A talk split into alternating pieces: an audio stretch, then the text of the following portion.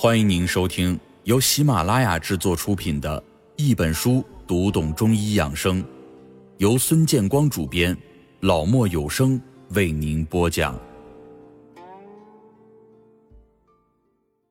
五行与五脏的配属关系，五行学说用五行之间的生克关系来阐释事物之间的相互关系，认为任何的事物都不是孤立静止的。而是在不断的相生和相克的运动中维持协调的平衡。五行系统有着自我控制的调节机制，那么一般来说，五行之间的一时性失调都可以通过这种自我的调节机制而得到平衡。在我们人体，也正是因为存在着这种调节的机制，我们的生命才得以健康的发展。早在春秋战国时期。中国的先哲们就将五行学说运用到了养生的领域，并在养生、治病等方面都取得了不少的成就。五行学说被引入养生活动之后，将人体的各部分——五脏、六腑、五官、形体、情志、五窍、五声、五神、五容、五液等，都与五行联系起来，用以说明人体与外环境之间的相互联系的协调性和统一性。并运用五行辩证的生克关系来阐释人体的生理、病理变化以及治疗的方法。五行学说在中医学的应用，主要是以五行的特性来分析研究机体的脏腑、经络、生理功能的五行属性和相互的关系，以及阐释它们在病理情况下的相互影响。中医。将人体的五脏归属五行，是根据五脏的性质与五行的特性相类比得出的。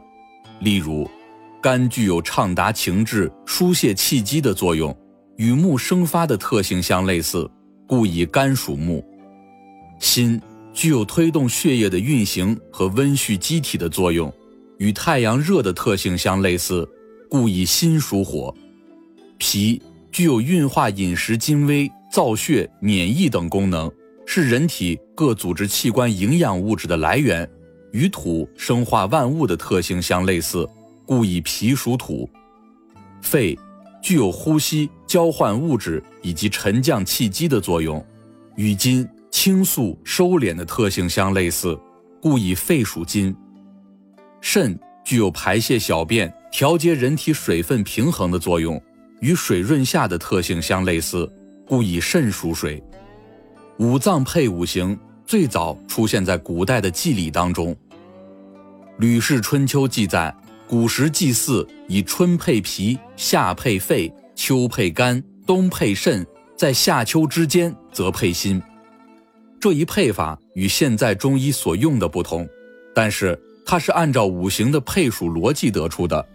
那么，在五行学说的形成过程当中，四方四季与五行配属都是比较早定型的，其中方位与方向的相配是先秦时作图的习惯，以南为上，以北为下，相应的左为东，右为西。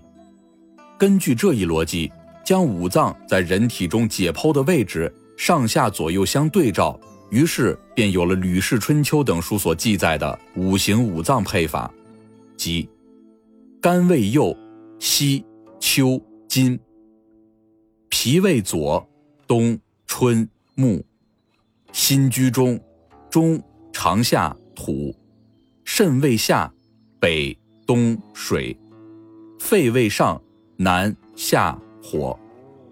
而我们现在中医所用的肝木、心火、脾土、肺金、肾水的配法，是在汉代才出现的。那么，这种配法的逻辑反而是缺乏了确定性，通常只是认为它与五行的特性有关。《尚书》中说：“水曰润下，火曰炎上，木曰曲直，金曰从革，土元稼色。”中医将五脏的功能与五行的各自特性相对应，从而找到了配合点，形成了新的配法。五行与五脏配法的不同。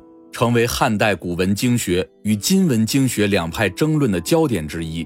但是，后一配法是中医所必须遵循的法则，否则临床上则不能奏效。人体是以五脏为中心的，五行配人体有脏、腑、体、液、窍、生、神、志等种类，涉及肉体与情志的各个方面。但是，五行与人体的配属关系却始终是以五脏为核心的，其他的全部都是由五脏而派生出来的下位概念。那么也就是说，腑、体、液、窍、生、神、志等，多是随所属之脏来配五行的，其生克也是以五脏为中介的。因此，在五行的养生理论当中，养好五脏是最为关键的。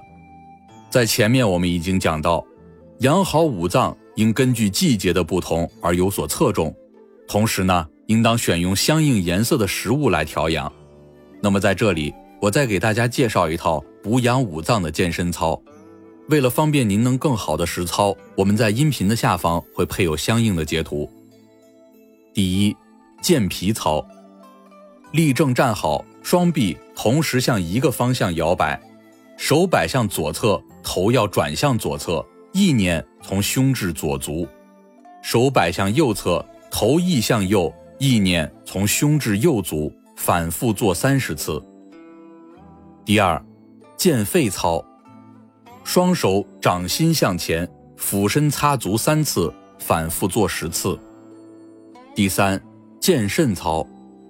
双手握拳，紧抵左右腰部，身体向两侧摇摆三十次，双臂伸直下垂，右手盖在左手上，身体向两侧摇摆三十次。第四。健肝操，两手置于身体的两侧，交替下按，意念达到掌心及指尖，各做三十次。双手置于胸前，手心向前推，意随手走，反复做三次。再以双手向身体两侧平推，意念把身体的浊气通过手推至体外。第五，健心操。左手轻握右手背部，置于胸前，然后沿胸壁移动，向右移时左臂贴胸，向左移时右臂贴胸，各做十次。随后将双臂交替前伸与后甩，各做十次。人到老年，身体各脏器功能减弱，抵抗力下降，易患各种疾病。此套健身操，老年人常做，可以起到预防疾病的作用。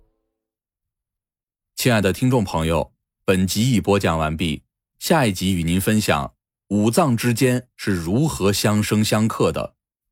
感谢您的收听，我们下集不见不散。